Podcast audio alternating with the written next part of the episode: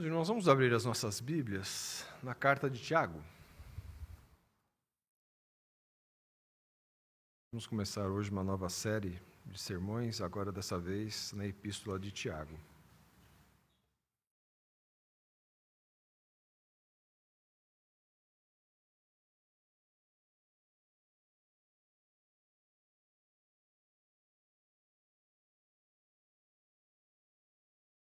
Tiago, capítulo 1,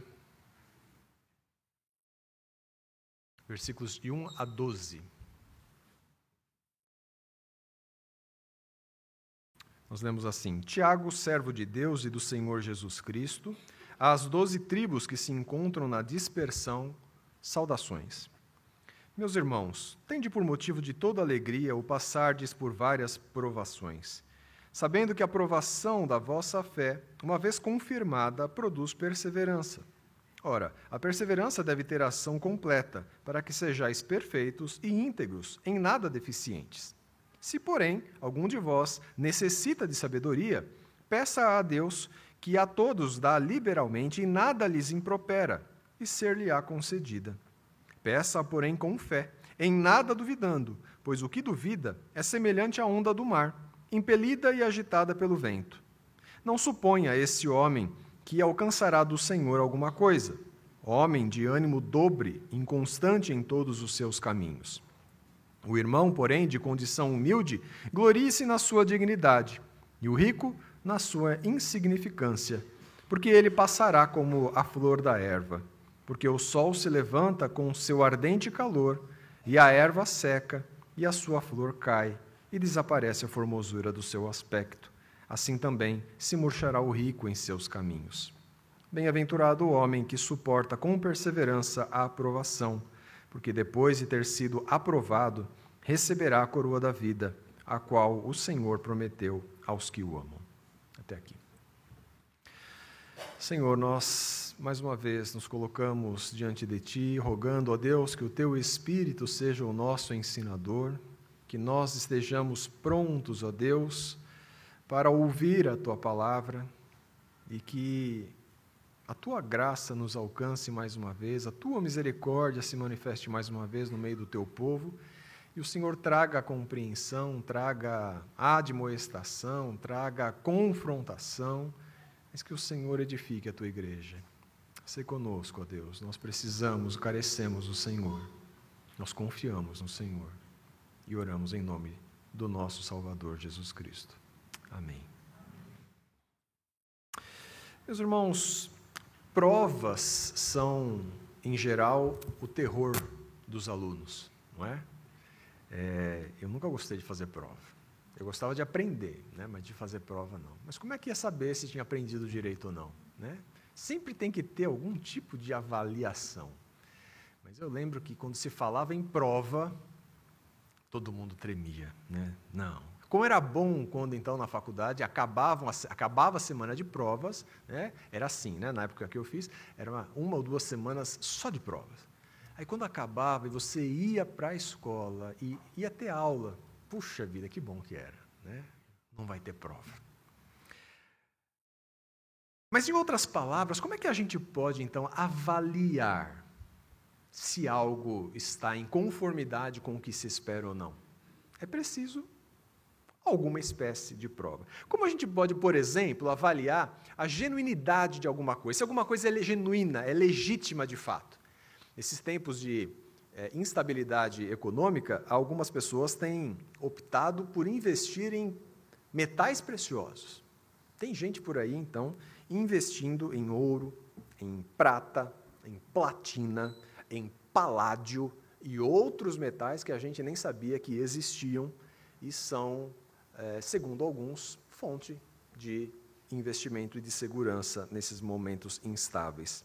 Como é que a gente sabe se está comprando um metal legítimo, genuíno? Ele tem lá uma definição de pureza para que você e um certificado de pureza para que você possa ter uma garantia de que aquele metal de fato é aquilo que dizem que ele é. E que você possa comprar, então, com essa segurança.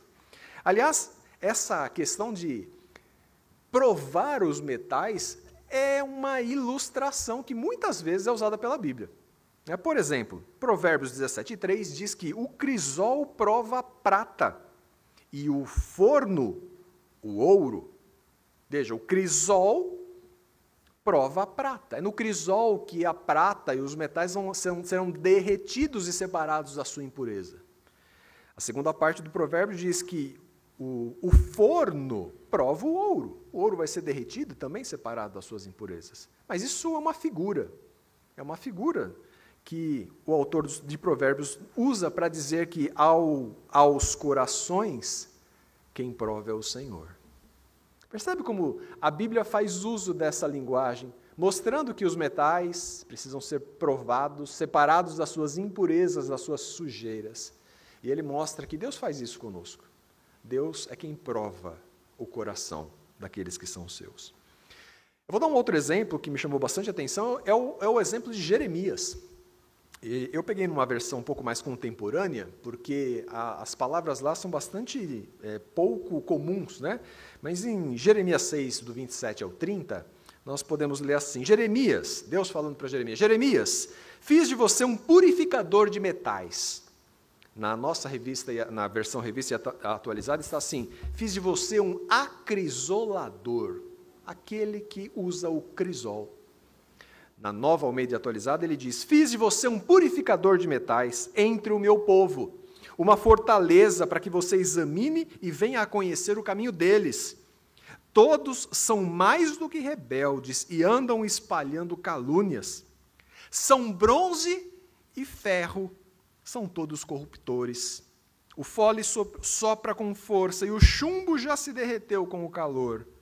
Em vão continua a depuração porque os maus não são separados, serão chamados de prata rejeitada, porque o Senhor os rejeitou. Impressionante como Deus usa essa figura de derreter, de provar o metal, para mostrar que é Deus quem prova o coração daqueles que são seus. O sentido usado na Bíblia sempre está relacionado, então, quando essa, essa figura aparece, com o teste do nosso caráter. E veja, Deus sabe. Deus sabia que Abraão ia fazer aquilo. Deus sabe qual é o coração, Deus esquadrinha o coração das pessoas. Deus sabe. Deus não precisa de um teste para saber. No entanto, nós precisamos desse teste, para que fique claro diante de nós mesmos o que anda no nosso coração e como que nós reagimos a essas circunstâncias. Às vezes nós dizemos que somos e Deus nos mostra por meio de provas se somos ou não. Aliás, isso está até no nosso Código Penal, a falsa identidade. Atribuir, atribuir-se ou atribuir a terceiro falsa identidade para obter vantagem, proveito próprio ou alheio ou para causar dano a alguém. Sabe quando a gente diz que é algo que nós não somos? Por vezes Deus nos prova. E as provações de Deus são variadas e muitas vezes estão no meio das circunstâncias da vida.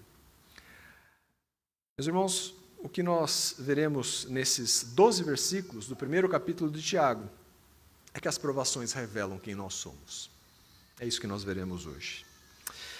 Antes de começarmos de fato a lição que Tiago nos ensina aqui, eu quero ver no versículo 1 com vocês a apresentação de Tiago, a saudação de Tiago, não é? Ele diz: Tiago, servo de Deus e do Senhor Jesus Cristo. Há alguns Tiagos no Novo Testamento. Né? Há o irmão de João, filho de Zebedeu, um dos, dos discípulos de Jesus. Mas ele foi morto. Ah, Atos 12 fala da morte de Tiago.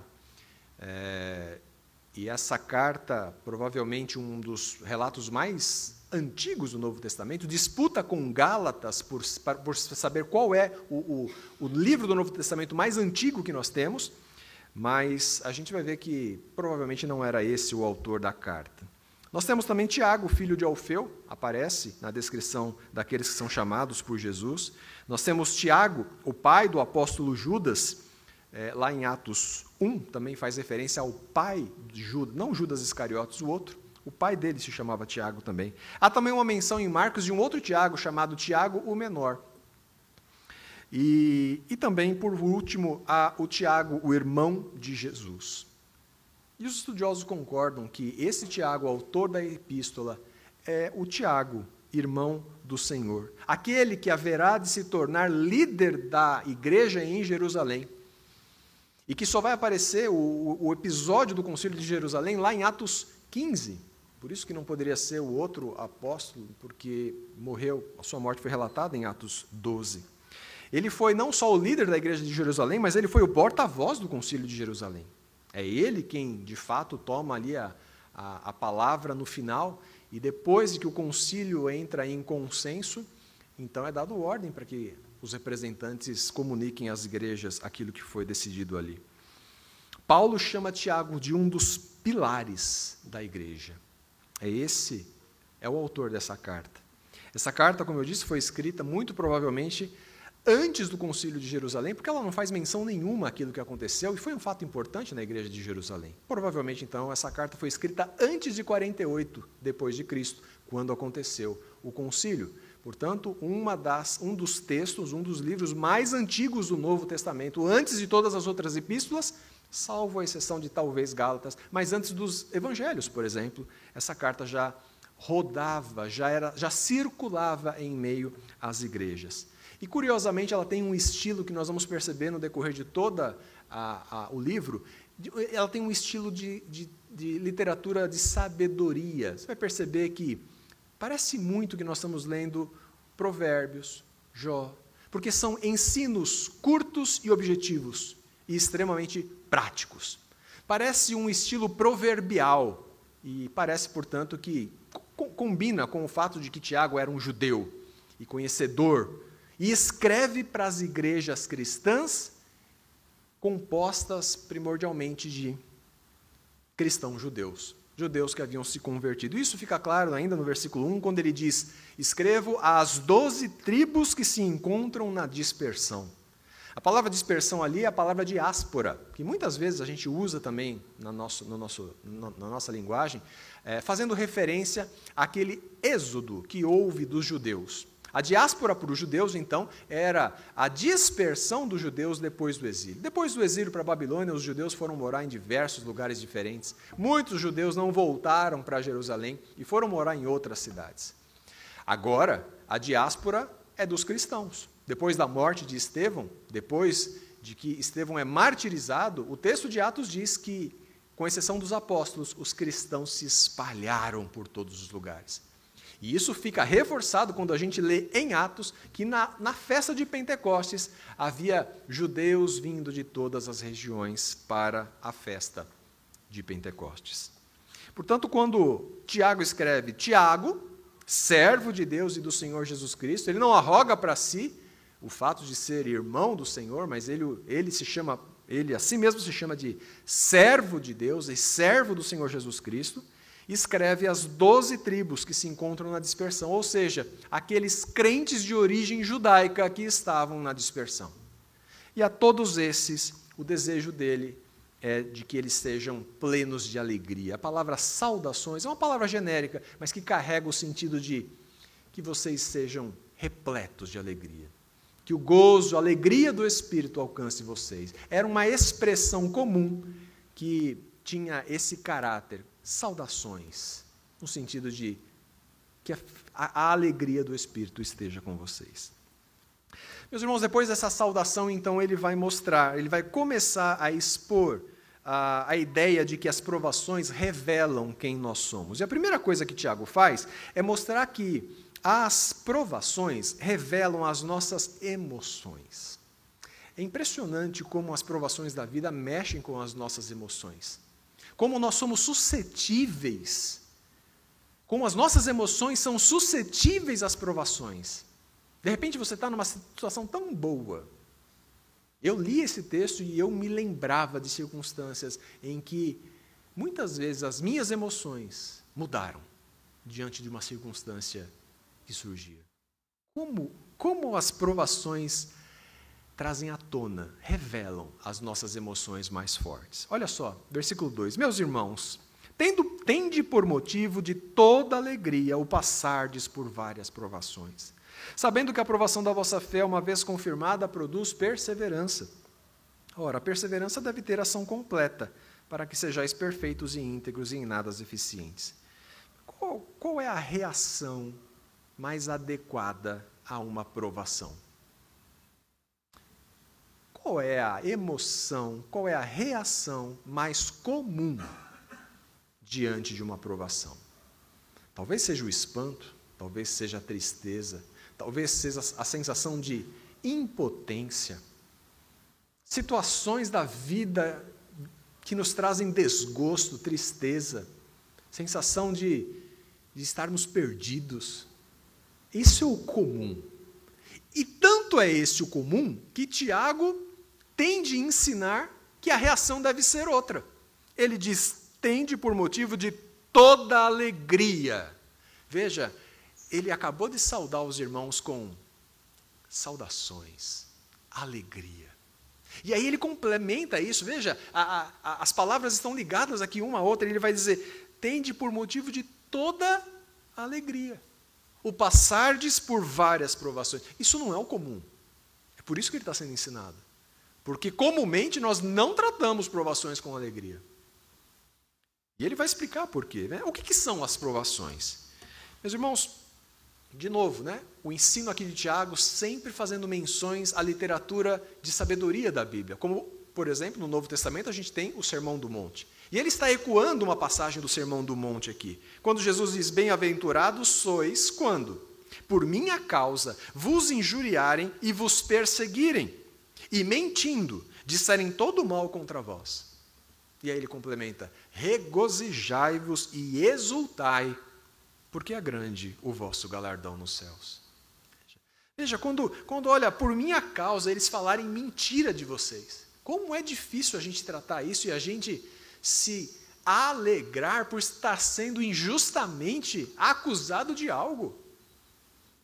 A gente fica muito indignado quando a nossa reputação é manchada de maneira injusta. Mas Jesus está falando assim: olha, quando por minha causa eles injuriarem vocês, eles vos perseguirem, eles mentirem sobre você, quando eles disserem todo mal contra vocês, regozijem-se. Como assim? Alegrem-se, exultem. Sabe por quê? Porque grande vai ser o seu galardão. Percebe como Tiago está ecoando a mesma voz de Jesus no ensino. Provação, então, a gente começa a ver que não é apenas algo da qual Tiago falou, o próprio Senhor falou. E falou como que o povo dele deveria reagir em meio à provação. Provações são parte integrante da vida do cristão e do ministério cristão, do serviço cristão. Paulo passou por isso. Quando ele chama os presbíteros de Éfeso e ele vai se despedir da igreja, ele diz assim: Vós bem sabeis como foi que me conduzi entre vós em todo o tempo, desde o primeiro dia em que entrei na Ásia, servindo ao Senhor com toda humildade, lágrimas e provações. Veja, ele está se despedindo e ele está dizendo assim: Olha, vocês sabem, vocês são testemunhas de como eu me portei no meio de vocês, com toda a humildade, com, com lágrimas e com provações. As provações fazem parte da vida fazem parte da vida cristã, fazem parte do ministério cristão. A história de Israel é cheia de exemplos de que Deus provou o seu povo. Paulo, dizendo aos Coríntios, diz assim: Não ponhamos o Senhor à prova, como alguns deles já fizeram e pereceram pelas mordeduras das serpentes. Veja, Paulo ensinando aos coríntios diz: "Olha, não ponhamos o Senhor à prova. Deus nos prova. O que precisa ser provado é aquilo que é sujeito a impurezas. Não se põe o Senhor à prova.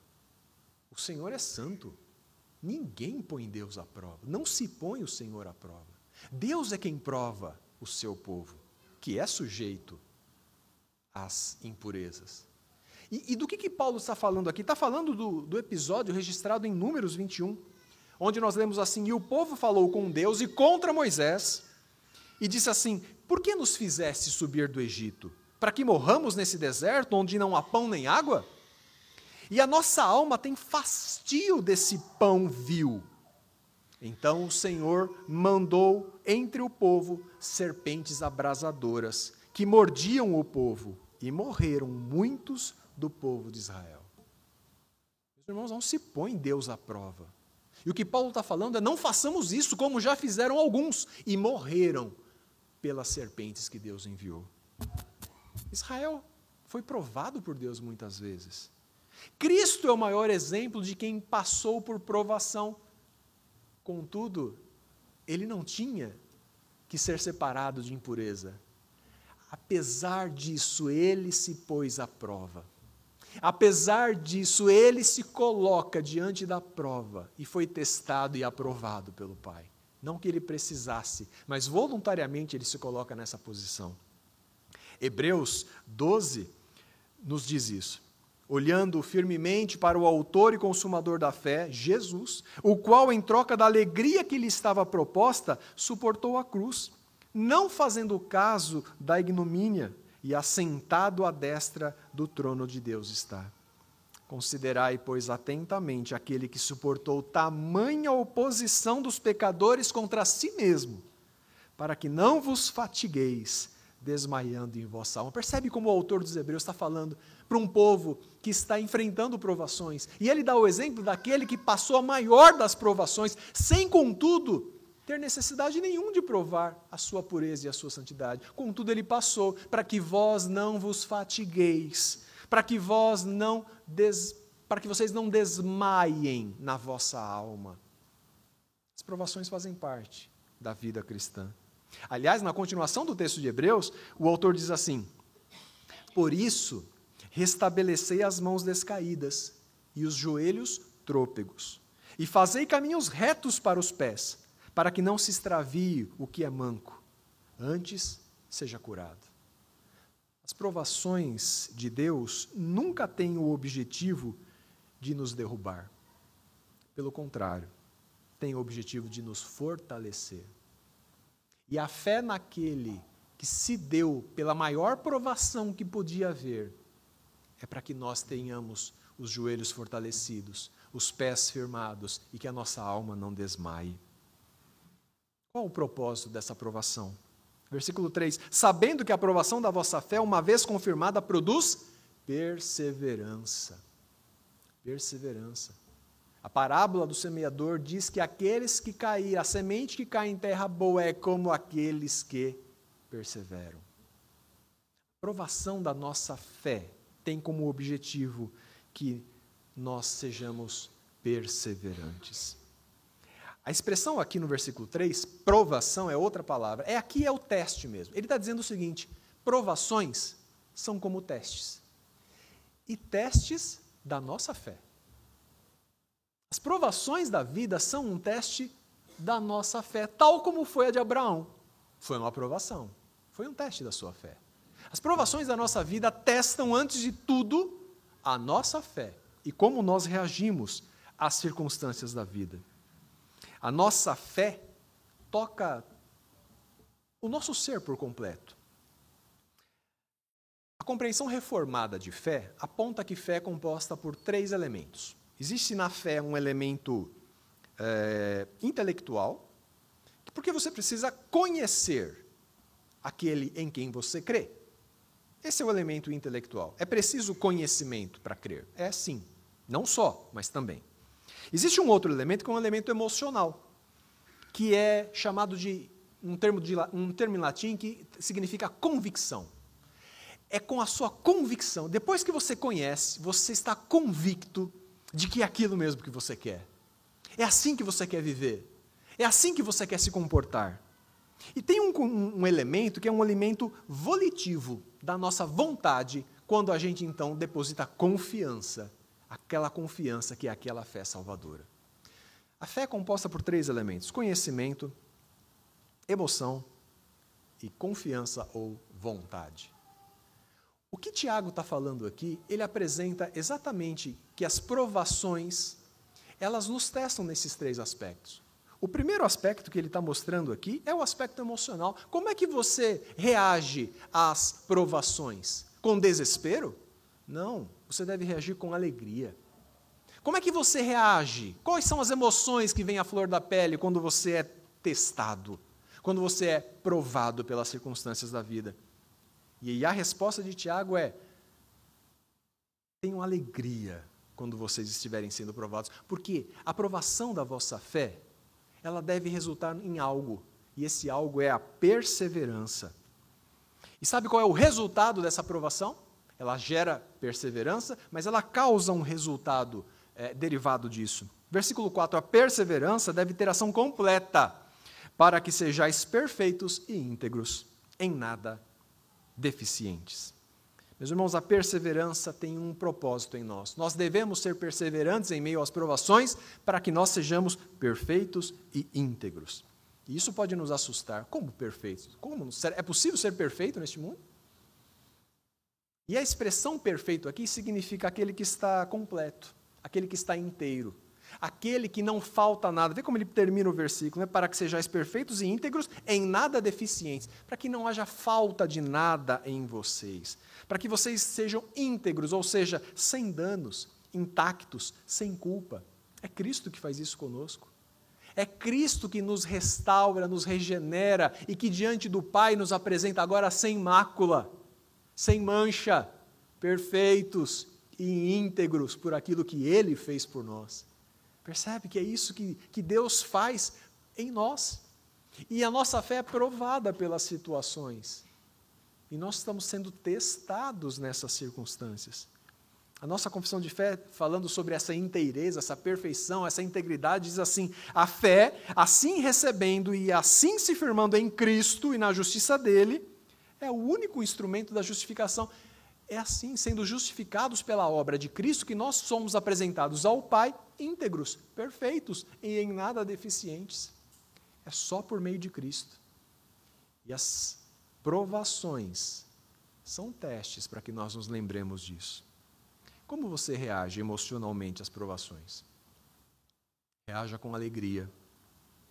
Deus quer fazê-lo perseverante. Deus quer torná-lo íntegro. Mas as provações revelam as nossas emoções, mas revelam também quais armas nós usamos para reagir às provações. Quais armas nós deveríamos usar para reagir às provações? Versículo de número 5 diz: Se, por, porém, alguns, algum de vós necessita de sabedoria, peça a Deus, que a todos dá liberalmente, e nada lhes impropera, e ser-lhe-á concedida. Quando a gente está diante de um problema, a gente quer resolver o problema, ainda mais quando ele nos toca de maneira especial. E a gente faz, às vezes, de tudo para resolver o problema. E às vezes a gente sai, como se diz, né, atirando para todos os lados, para que a gente se livre do problema o quanto antes. Que armas, que instrumentos nós estamos usando para resolver o problema? O que Tiago fala aqui é que nós temos uma arma especial, um instrumento que deve ser priorizado sobre todas elas. E é curioso que, como é que Tiago termina o versículo 3? Ele diz assim, o 3 não, o 4, para que sejais perfeitos e íntegros. E a expressão que ele usa no final, em nada deficientes. Mas ele começa o 5 dizendo assim, se porém algum de vós é deficiente de sabedoria. A palavra necessita é a mesma que ele usou no versículo 4, dizendo assim: olha, para que vocês não sejam deficientes em nada. Mas, se algum de vocês for deficiente em sabedoria, Olha, as provações estão aí. Elas testam como você reage emocionalmente a elas. Mas sabe como você deve fazer quando elas surgem? Vocês devem usar um instrumento especial que é a sabedoria. E se vocês têm alguma deficiência em sabedoria, eu vou dar agora a instrução para que vocês tenham sabedoria. Peçam a Deus, que a todos dá liberalmente e nada lhes impropera, e ser-lhe-á concedida. Sabedoria é aquilo que a gente precisa para tratar com as provações. Quantas vezes a gente conversando com os irmãos e alguém apresenta uma situação difícil, uma provação, pela qual alguém, ele mesmo, alguém da família está passando, e a gente não se lembra disso. Olha, vou, vou orar para que Deus te dê sabedoria para lidar com essa situação. Que situação difícil que você está enfrentando. Que Deus te dê sabedoria. Porque de nós mesmos a gente não consegue, às vezes, tirar uma solução para aquilo. Eu me lembro do Salmo 131, tão curto, mas tão profundo nesse aspecto. Senhor, não é soberbo o meu coração. Sabedoria, meus irmãos, que Tiago está falando aqui, não é a sabedoria nossa, adquirida por nós mesmos, nos conhecimentos que nós podemos granjear por aí. Não é disso que ele está falando. Senhor, não é soberbo o meu coração e nem altivo o meu olhar. Não ando à procura de grandes coisas, nem de coisas maravilhosas demais para mim. Pelo contrário, Senhor, fiz calar e sossegar a minha alma. Como uma criança desmamada se aquieta nos braços da sua mãe é, como essa criança é a minha alma para comigo. Irmãos, a sabedoria para enfrentar as provações vem de Deus. Um comentarista, é, estudando e comentando esse texto, diz, que, diz o seguinte: ele cita outra pessoa, ele fala o seguinte: o teólogo do século XVIII, John Albert, colocou de modo um tanto sucinto: a paciência está mais no poder de um homem bom do que a sabedoria. A primeira a paciência ou a perseverança, deve ser exercitada. Esta última, a sabedoria, deve ser pedida. Paciência e perseverança estão para que nós possamos exercitá-las. Sabedoria deve ser pedida. Porque a sabedoria para as provações da vida é a sabedoria que vem do alto, é a sabedoria de Deus que Tiago mostra aqui. Lembra que eu falei que são lições proverbiais? Lembra de Provérbios 3, 5? Confia no Senhor de todo o teu coração e não te estribes no teu próprio entendimento. Reconhece-o em todos os teus caminhos e ele endireitará as tuas veredas. Não sejas sábios aos teus próprios olhos. Teme ao Senhor e aparta-te do mal. Será isso saúde para o teu corpo e refrigério para os teus ossos. Sabedoria para enfrentar as provações vem de Deus. E como obtê-la? Peça-a, porém, com fé, em nada duvidando, pois o que duvida é semelhante à onda do mar, impelida e agitada pelo vento. Não suponha este homem que alcançará do Senhor alguma coisa. Homem de ânimo dobre, inconstante em todos os seus caminhos. As provações da vida são um teste de fé. Peça a sabedoria com fé. É um teste de fé. Peça sabedoria com fé, não duvidando, como um homem de ânimo dobre. Literalmente ali é de duas almas. E os, os judeus entendiam isso como alguém de dois corações. Um, um coração dividido. Um pendia para uma coisa, o outro pendia para outra. É essa a expressão aqui que, Paulo, que Tiago está usando. Ânimo dobre, dupla alma, coração repartido.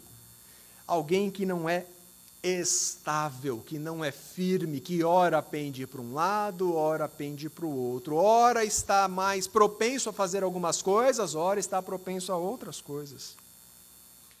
Meus irmãos, com que armas você reage às provações? Precisa reagir com sabedoria. Onde encontrá-la? Em Deus. Como obtê-las? Pela fé. Peça com fé, não duvidando. Provações revelam as nossas emoções, provações revelam as nossas armas para reagir às provações. Provações revelam em quem nós confiamos. Em muitas situações, meus irmãos, uma condição de pobreza, de caristia, de necessidade, muitas vezes é uma provação na vida de alguém. Como nós devemos encarar essa provação? Como nós devemos encarar essa situação? E a resposta de Tiago é não olhando para ela em si, porque perceba como Tiago fala sobre isso. Versículo 9: O irmão, porém, de condição humilde, glorie-se na sua dignidade, e o rico na sua insignificância, porque ele passará como a flor da erva. E aqui existe uma, uma dúvida. Será que Tiago está sendo irônico? Será que ele está se referindo ao, ao rico como sendo ao ímpio rico? E que se gaba então da sua riqueza? E aí ele não estaria sendo irônico, ele está dizendo o seguinte: olha, então se ele tem, tem algo para se gabar, para se gloriar, que ele se glorie na sua insignificância. Apesar da sua riqueza, ele é insignificante.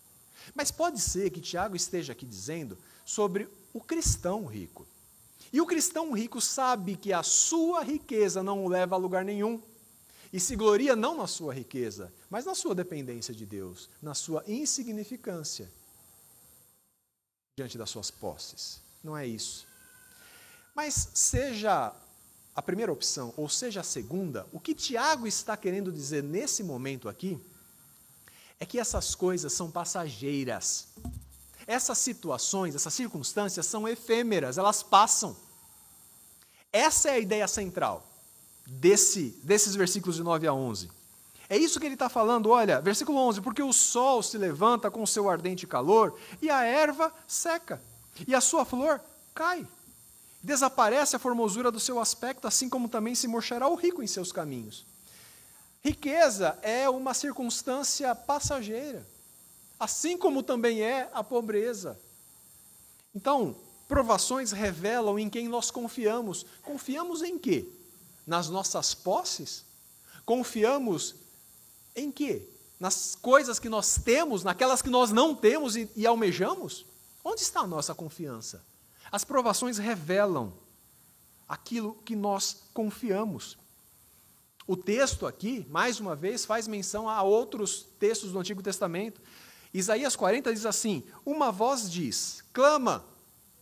E alguém pergunta: Que hei de clamar? Toda a carne é erva, e toda a sua glória como a flor da erva. Seca-se a erva e caem as flores, soprando nelas o hálito do Senhor. Na verdade, o povo é erva. Seca-se a erva e cai a sua flor, mas a palavra do nosso Deus permanece eternamente. Percebe que aqui Isaías não faz diferença. Ele fala: o povo é erva, e a sua glória é como a flor que seca e cai. Percebe? As circunstâncias são passageiras por mais longas que elas sejam para nós aqui.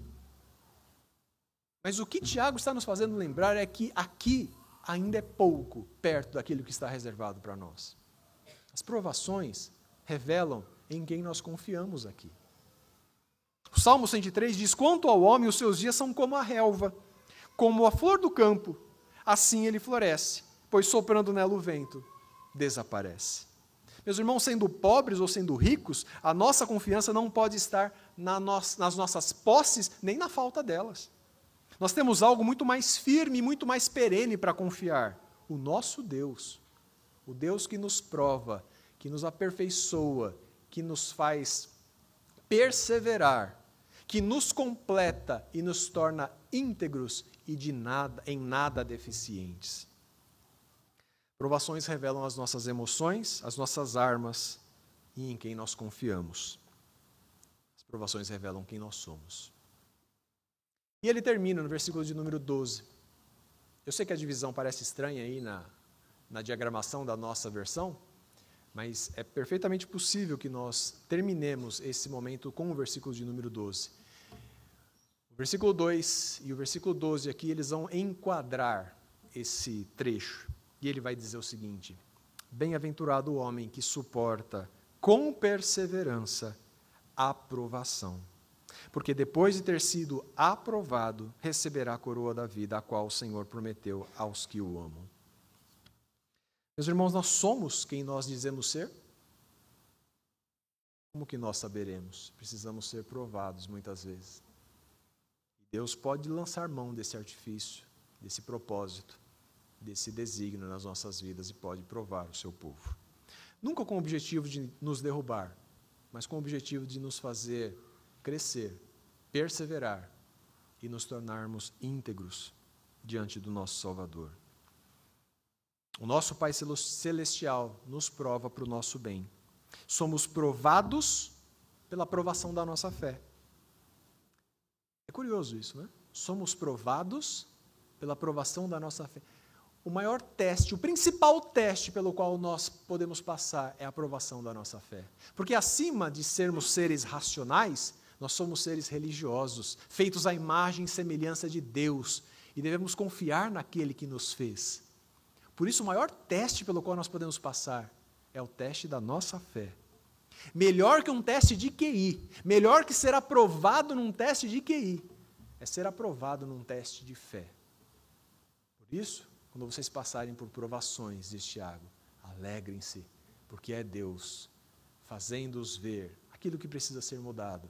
Mas é Ele que está fazendo isso para que vocês sejam completos, para que vocês sejam perseverantes e para que vocês possam se deleitar que Deus tem cuidado daqueles que são seus. As provações revelam quem nós somos. É assim que a gente tem que entender as provações das circunstâncias da nossa vida. Meus irmãos, é assim que nós precisamos viver, firmes, com convicção, conhecendo, mas nos deleitando naquilo que Deus nos mostra. A carta de Tiago vai nos mostrar muito sobre isso. Lições práticas para nós enfrentarmos as situações da vida.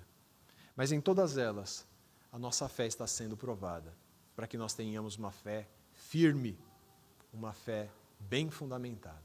Cantemos o hino de número 93, os nossos inários, firmeza na fé. E ao término do, do hino, eu convido o nosso pastor, reverendo Donizete, que vem à frente, faça a oração final e impetre a bênção.